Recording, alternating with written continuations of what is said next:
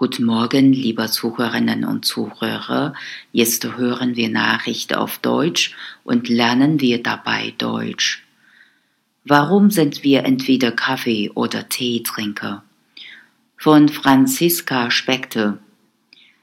Wir alle haben ein bevorzugtes Heißgetränk. Manche trinken lieber eine Tasse Tee, während andere eine Vorliebe für Kaffee haben. Jetzt ergab eine Studie, dass der Grund dafür etwas mit unseren Genen zu tun hat.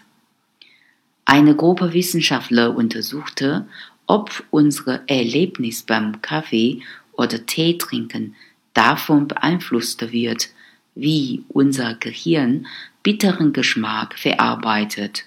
Sie analysierten dafür Daten von über 400.000 Teilnehmern Demnach entschieden sich diejenigen, die Rosenkohl als bitter empfinden, häufiger für Tee. Diejenigen, die Rosenkohl nicht bitter wahrnehmen, griffen eher zum Kaffee.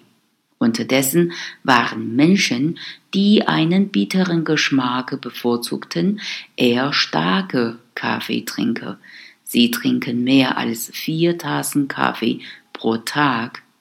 Der Grund dafür ist den Wissenschaftlern nicht ganz ersichtlich.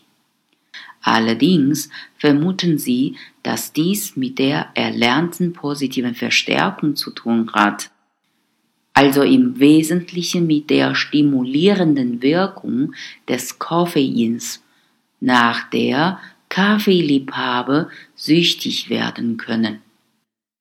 Ein durchschnittlicher Kaffee enthält 40 Milligramm Koffein, verglichen mit nur 20 Milligramm in einer gleich großen Tasse Tee, was bedeutet, dass Leute, die den Geschmack von Kaffee bevorzugen, auch den höheren Koffeingehalt mögen.